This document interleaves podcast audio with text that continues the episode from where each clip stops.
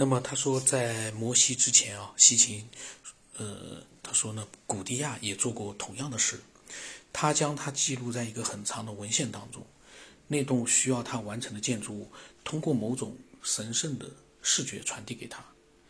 然后他说呢，一个发光的人照耀的就像天堂，在他旁边是神的鸟，指挥我修建他的神庙。这个人打引号的啊。从他的头上的冠冕来看，显然就是神。就是呢，呃，西秦描述的就是说，嗯，那段时间那些统治者做修建神庙，都是说是神指导他们做的，而且神给了他们，呃，修建的这个指南，给了他们一些度量的这个测量的工具。也就是说，有很多工具，就按照我们现在所思索的一样，那些工具我们觉得它不可能会有啊，怎么会有？他们说是神提供给他们的。包括修建指南，也其实也就是说是有一个所谓的他们的神来指导他们去修建，呃这些雄伟的呃神庙。然后呢，他所说的这个神呢，也就是后来被称作凝结耳书的神，和他在一起的是个女神，拿着讨人喜爱的天堂之星的碎片。这又出现一个问题：天堂之星的碎片。这都很像是游戏世界里面的一些道具了啊，很有意思。然后他说，他的另一只手，这个女神啊，拿着一支神圣的尖笔，他告诉古迪亚，就是统一个统治者啊，苏米尔的一个统治者，说这是他喜爱的星球。我的天哪，那个时候有“星球”这个词吗？几五六千之年千年之前，嗯，他们已经有了“星球”这样的一个词啊，这个很有意思哦。那么他说第三个人也是一个神，他手上拿着一个宝石的碎片，修建神庙的计划就在那个里面。有一个古迪亚的塑像，展现的是他坐着，而这个碎片放在他的膝盖上，在这个碎片上清楚的可以看见神做的画，一张图。哦，真的是很神奇哦！西秦他描述的这样的一些统治者和神之间的这种嗯场景，让人感觉到很神奇。因为突然之间感觉好像五六千年之前，他们好像已经在神的指导下面，已经可以做很多事情了。那么，嗯，那是一个神庙的一个规划图。然后他说：“虽然有这样的那样的智慧哦，古蒂亚还是觉得这些建筑的设计匪夷所思。嗯，就像一位能够翻译神的信息的女神求教，翻译神的信息的女神的来求教。然后女神向他解释了这些建筑的设计尺寸以及需要使用的材料的大小之后呢，古蒂亚雇佣了一个男性的占卜师决策者和一个女性的秘密寻觅者来选址。”定在了这个城市的郊外，也就是神所希望的建造地点。接着，他又派遣了二十一点六万人来进行这个建筑工程。我的天哪，二十一点六万人，这是一个什么概念？这样一个庞大的人数，嗯，去建造一个神庙，这个神庙，这，因为我们可能光看到数字。可能会觉得没有什么出奇的地方，只觉得人多。但是你要想想，二十一点六万人要分布多大的一个区域，他们只是为了建筑一个神庙，呃，这个可能性，啊，这个我我我不知道，呃，其他的人有什么样的想法？我只是觉得这个数字有点匪夷所思。那么古迪亚的疑惑是很好理解的，因为简单的平面图似乎没有给他一些呃一切必要的信息，呃，以便建立一个复杂的、共有七层高的塔庙。哦，七层高，复杂的，确实很牛。然后呢，嗯，他说比勒尔比勒贝克啊，这是另外一个作者，写在一九零零年的《东方老人》这本书里面啊，已经至少部分破解了。神的建筑设计，古代的图画，哪怕是在一个破碎的雕像上，都可以提供，呃，一小部分的平面图，在七个不同的雕刻上面，这个真厉害啊！他的这个图纸呢，说实话，如果说给他的图纸呃，当时的那个所谓的神给他的图纸是一个平面图，侧面的一个切面图，其实，但是呢，最终建造出来的这个七层的神庙，还真的就跟那个铺面图是吻合的，非常神奇啊！以六七千年之前的人做这样的一个七层的一个。就从最下面的一个底座一层层的往上缩小做七层，它不像我们的那个塔，从上到下几乎是一样的一个宽度，呃，大小，它是从大到小往上垒，嗯，相对来说呢，我感觉会更加的稳定结实，并且好像也好好修一点，但是也是难度很大的，就就现在来说。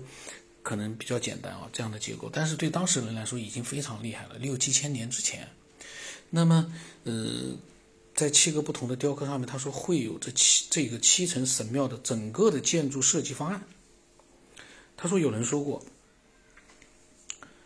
是战争刺激着人类进行科技和材料的突破，在古苏美尔，古代的苏美尔啊，似乎是神庙建筑事业。刺激着他们的人民和统治者不断的掌握新的科技。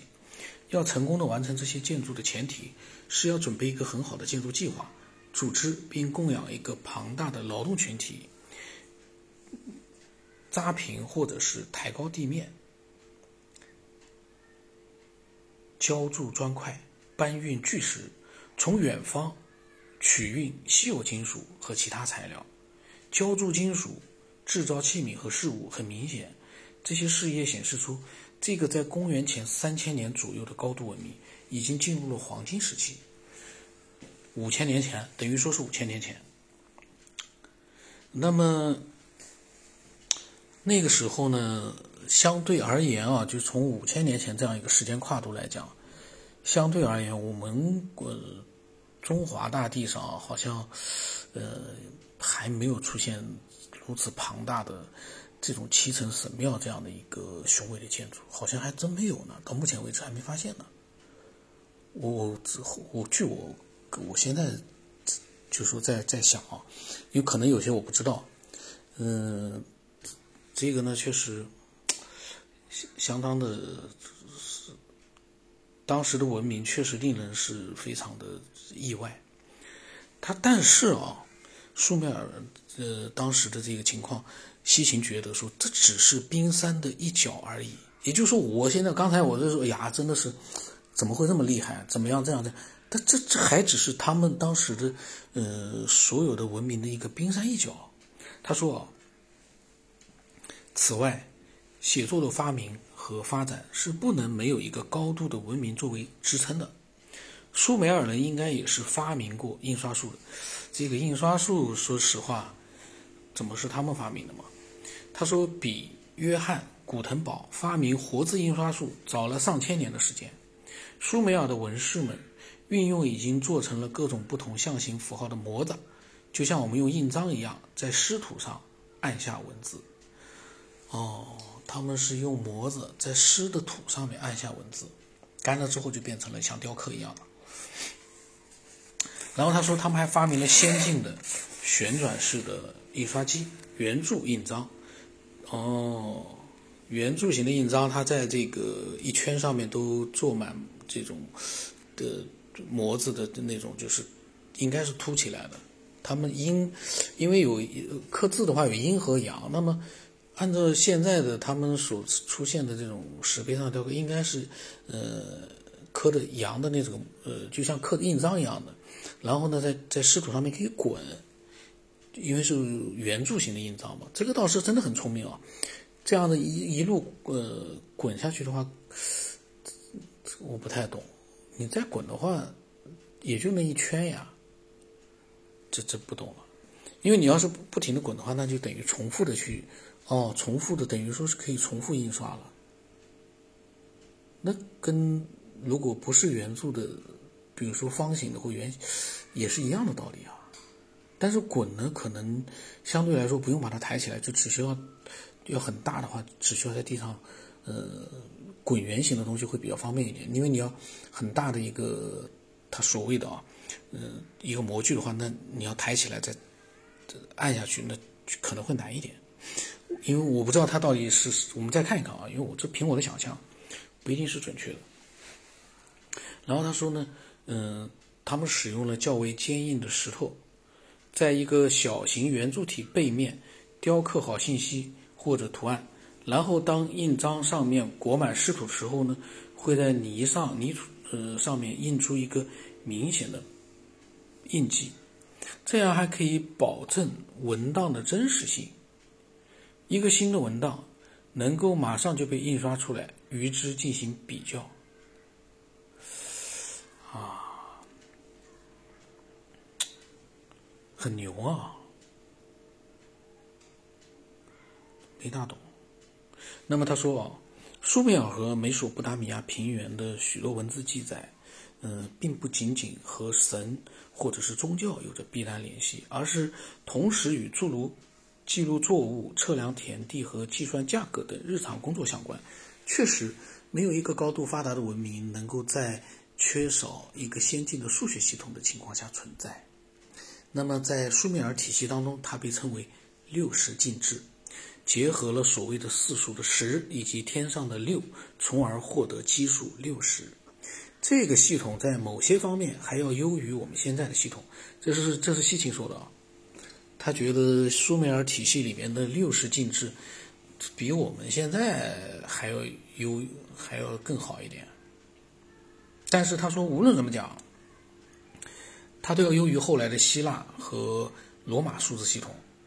呃，他让苏美尔当时的文明能够在数百万的数目中进行除法和乘法。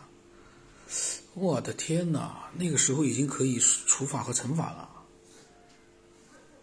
这我感觉这不太合理啊！他们自己发明的话，有点复杂，这个不太合理，我感觉。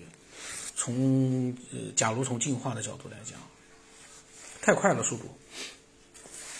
他说这大为提高了他们计算数字的能力。他说这不仅是我们所知道的第一个数学系统，还给了我们一个空间的概念。比如说，在十进制系统当中，二变成可能变成二或者二十或者两百。这取决于它的数位，而在苏美尔的六十进这个系统中，二则可能会变成二或者一百二十，因为这是二乘以六十，它六十进制嘛，跟现在十进制是不一样的。或者那么再下一个的话呢，等于说就是二乘以六十一百二。那么再下一个会不会是两百四或者怎么样？这个六十进制，如果是。他们自己发明的很厉害啊！因为你发明一个六十进制的话，还真的是，我个人感觉哦，有点嗯，很神秘未知了。就是说未必，但是我们看看西芹是怎么怎么判断的，因为他了解的信息更多一点。那么他说，三百六十度的圆圈，一英尺和十二英寸。以及将十作为一个单位，仅仅是残留的苏美尔数学体系，在我们现在的日常生活当中的几个例子啊。同时，他们在天文学上的成就以及日历的创作，就像他们的数学一样，都在将来得到更为密切的研究。这个太牛了！苏美尔的这个文明被他弄成了如此的高度文明啊！有一个先进的数学系统，很牛。苏美尔的高度文明。